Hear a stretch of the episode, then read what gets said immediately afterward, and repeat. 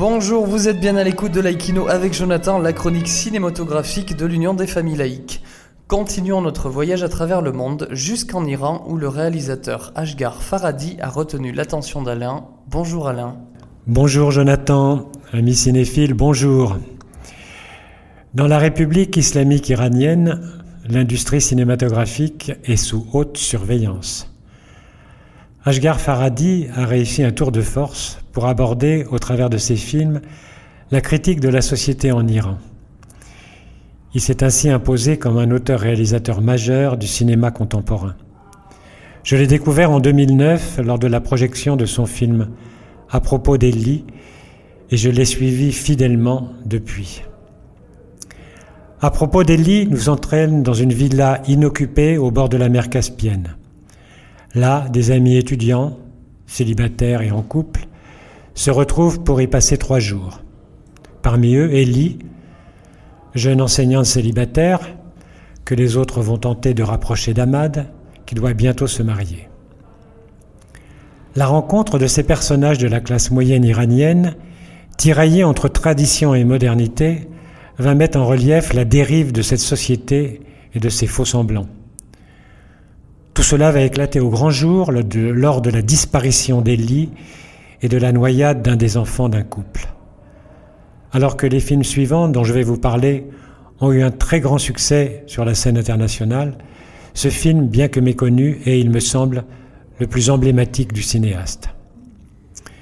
Ces films suivants, comme je vous l'ai dit, ont raflé des récompenses prestigieuses comme l'Oscar du meilleur film étranger en 2012 pour Une séparation, le prix d'interprétation féminine de Cannes en 2016, Bérénice Bejo dans Le passé, et enfin, le prix du scénario, toujours à Cannes en 2016, pour le client. Dans une séparation, Faradi peint avec sensibilité deux couples pris euh, dans la tourmente de la société iranienne. Il s'agit de divorce, oui, mais de quel divorce De quelle séparation? Entre deux êtres humains, mais aussi entre tradition et modernité, classe aisée et milieu populaire. Son film est aussi éminemment politique.